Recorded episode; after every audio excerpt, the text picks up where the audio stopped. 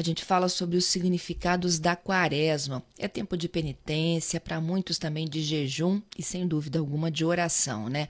Assim, os cristãos católicos, eles dão início à quaresma, a quaresma que teve início na última quarta-feira. Trata-se de um período, gente, de duração de 40 dias, se estende até o domingo de Páscoa. Este ano, o domingo de Páscoa cai no dia 17 de abril. Tem tradições, como eu disse, do jejum, para muitos é de carne, e outros costumes, que a gente vai falar um pouquinho agora da história, da tradição, não só a Igreja Católica, gente, luterana, ortodoxa, anglicana. Quem nos explica tudo isso e muito mais, vamos falar também do início da campanha da fraternidade, é Padre Kelder Brandão, um dos nossos convidados deste sábado aqui do CBN Vitória, Padre Kelder, ele é vigário para ação social, política e ecumênica da Arquidiocese de Vitória. Bom dia, Padre Kelder, bem-vindo ao CBN Vitória. Bom dia, Fernanda. É um prazer estar aqui com você, com todos os ouvintes da CBN, né? E você esqueceu de falar também que além de vigário episcopal para ação social, política e econômica, sou seu amigo, né? Então é sempre um prazer estar aqui com você. Talvez essa seja a melhor atribuição, Kelly. É, Bom dia. Padre, explica pra Oi. gente todo esse sentimento, esses significados desses 40 dias. Então, Fernanda, é assim, é uma data muito esperada, né? Esse período de preparação para a Páscoa, para Páscoa, que é a Quaresma. Né? A gente inicia na quarta-feira de cinza e vamos até o domingo de Ramos. Domingo de Ramos a gente já começa a Semana Santa, né? Que é o período, é, é, é o núcleo da liturgia cristã, né? Então, é ele que orienta a, a nossa atividade litúrgica, pastoral e, sobretudo, a nossa espiritualidade, né? A espiritualidade cristã, porque é o momento em que a gente celebra, né? É, a vitória do Cristo sobre o pecado e sobre a morte, é, fazendo uma ponte, né? Como ele diz, uma aliança eterna e definitiva entre o Criador e a criatura. É, então é o momento em que se consuma a nossa vocação primordial à eternidade, né? E é isso que a gente celebra cada ano. Por isso que a gente se prepara bem durante esses 40 dias, né? Que também nos associa é, aos 40 dias de jejum e penitência que o próprio Cristo é, vivenciou antes de iniciar a sua vida pública, logo após o seu batismo, né? Inclusive a liturgia deste final de semana, de amanhã, né? As tentações de Cristo. Então ele jejua durante 40 dias, ele enfrenta Satanás, né? Também nos associa ao período do dilúvio, quando a Terra foi é, a primeira purificação da humanidade da Terra diante das injustiças que eram cometidas, né? como também os 40 anos de exílio do, do, do povo de Israel, da, da, peregrinação do povo de Israel no deserto, né? antes de chegar até a Terra prometida. Né? Então é um período muito cheio de, de simbolismo esses 40 dias, né? E a gente vivencia com muita intensidade, né? Embora esse ano, e como também nos nos, nos, dois últimos anos, não, nos dois últimos anos não, no último ano, né? É, a pandemia tenha prejudicado muito, né? Porque antes da quaresma, tradicionalmente, você tem um carnaval, né? E como a gente não teve o carnaval esse ano, também isso meio que é, é, perde um pouco a, a, aquele significado, né? Porque o carnaval também é em função do período da quaresma, né? O, o, o significado da purificação, Kelder? Sim, é porque assim, as pessoas antigamente, uhum. elas, é, elas comiam a carne, né? Por isso vem o uhum. carnaval, antes de entrar no período de jejum, né? Como iam ficar 40 dias sem poder comer carne, então elas é, extravasavam nesse período de antecedência, que é o carnaval, né? Daí que surge o carnaval, né? Isso. A igreja, ela geralmente pede abstinência na quarta de cinzas e na sexta-feira santa, de carne, não é isso? Isso. É, com o tempo, né, a tradição ela foi se adequando. Antiga, é, nos primórdios havia um rigor maior com relação a isso, né? E se fazia é, os 40 dias, né? É, uhum. Depois foi se evoluindo, né? Hoje é, a gente pede as quartas-feiras de cinza, principalmente, e a sexta-feira santa.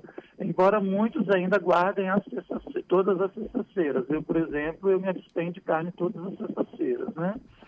É, e também hoje, após o Vaticano II, se abriu mão né, das pessoas com mais de 60 anos também, elas não necessariamente teriam que fazer é, esse jejum né, é prescrito pela igreja. Né? Até por questões de saúde também, né? Então, enfim. Mas a, a, a, data, assim, os dois principais dias é quarta-feira de cinza e sexta-feira santa. Uhum.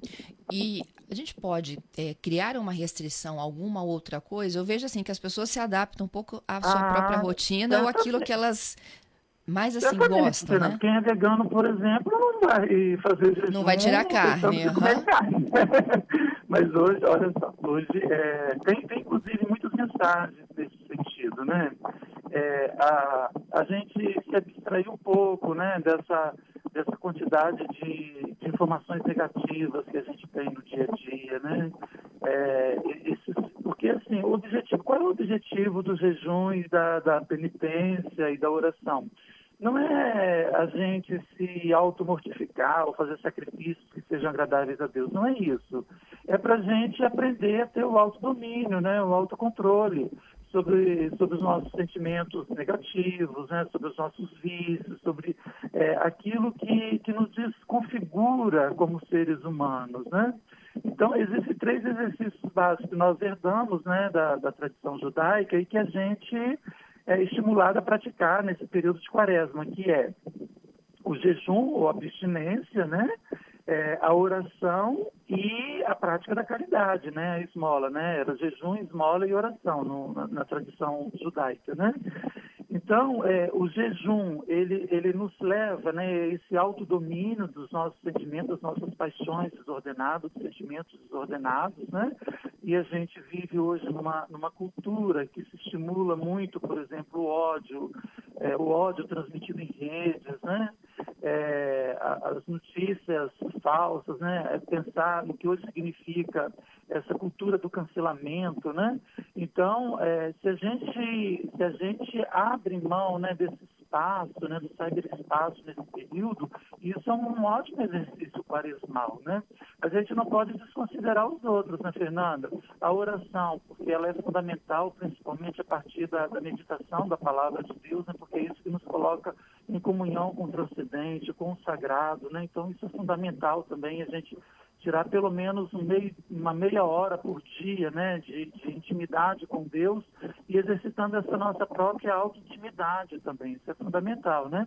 E a esmola, a caridade, né? Por isso que a gente tem, inclusive, você já, já pontuou aí, a abertura da campanha da fraternidade, no né? lançamento da campanha da fraternidade, né? Que tem esse objetivo de nos levar ao encontro do outro, né? Então, a quaresma, ela nos coloca em conexão conosco, com Deus e com o irmão. Pois é, padre, e aí quando o senhor fala aí, né, da gente tirar uns minutos do nosso dia, e todo mundo fala, né, que falta hora para o dia de todo mundo, para refletir um pouco, né, sobre Deus, sobre essa uhum. relação, é refletir sobre si mesmo, né, e qual o papel nosso aqui enquanto estamos na Terra, assim, uhum. fazer o bem não importa a quem, a gente está em plena, enfrentando uma guerra, né, tem oito, nove dias aí, de um conflito que a gente não podia imaginar que ainda pudesse ter espaço, né, na, na modernidade. Então, a gente falava assim, né, eu várias vezes falei, né, durante as homilias aqui, no, no, mais no início da pandemia, né, talvez a humanidade aprenda alguma coisa com a pandemia, talvez a gente se torne pessoas melhores, o mundo seja melhor no pós-pandemia, e essa guerra vem mostrar justamente ao contrário, né, a gente não aprendeu nada, ou aprendemos para pior, né, estamos saindo pior do que entramos, né, porque agora, além de estarmos ainda enfrentando um vírus fatal, a gente corre o risco de estar imersos aí num conflito atômico, né? É isso que está se desenhando, né? Então, assim, a gente não aprende com os erros da gente, né? E, e, e a quaresma é, é justamente nesse sentido, né? Como que a gente vai se tornar uma pessoa melhor para celebrar bem a Páscoa, né? A vitória do Cristo sobre a morte e o pecado. E parece que a humanidade faz um, a humanidade, se não no todo, né, mas pelo menos nas grandes potências, nos grandes governantes, né, elas fazem um caminho, está tá fazendo um caminho inverso, né? Exatamente. Padre, é, amanhã tem o lançamento da campanha da fraternidade. Eu sei que tem todo um movimento sendo organizado para exaltar a importância da educação e do quanto dos profissionais de educação que precisam ser cuidados também. Eu vou fazer o seguinte: a gente vai em minutinhos para o repórter CBN e eu volto com essas orientações e com seu convite. Seu convite para quem possa aderir né, e ajudar nesse momento aí de lançamento da campanha da fraternidade. E mais do que isso, para que a gente pense mais em educação e menos em guerra, né, padre? Exatamente, educar para paz e não para a guerra, né? Isso aí. Vamos então juntos para o Repórter CBN e a gente volta já. Bom, acho que a gente não tem Padre Kelder na linha ainda, então eu vou fazer o seguinte: eu mesmo vou encerrar as informações aqui da Arquidiocese de Vitória sobre o lançamento da campanha da Fraternidade, que tem como tema este ano a educação. Tem um ato público que terá início às três horas da tarde na Orla de Camburi, bem próximo ao quiosque 3. E após o encontro no local, todos seguirão em uma via sacra da educação até a Universidade Federal do Espírito Santo, onde ocorrerá o encerramento. A UFES foi escolhida pela sua representação de valorização e da educação pública. O lema deste ano é Fala com sabedoria, ensina com amor. Essa será a terceira vez que a Conferência Nacional dos Bispos do Brasil, a CNBB, escolhe a educação como tema da campanha, que também já foi escolhida em 1982 e 1998. Os impactos da pandemia na educação serão lembrados de maneira enfática durante o ato, que fará críticas aos atrasos no início da vacinação no país, às desigualdades de acesso à educação que a crise também expôs ainda ainda mais. Com cruzes que serão carregadas durante a via sacra, os fiéis vão lembrar os muitos profissionais da educação que foram vítimas da Covid-19. Segundo o levantamento do Ministério da Economia, Somente entre janeiro e abril do ano passado, a doença provocada pelo novo coronavírus levou a 1.479 desligamentos por morte, gente, de profissionais que atuam na área da educação.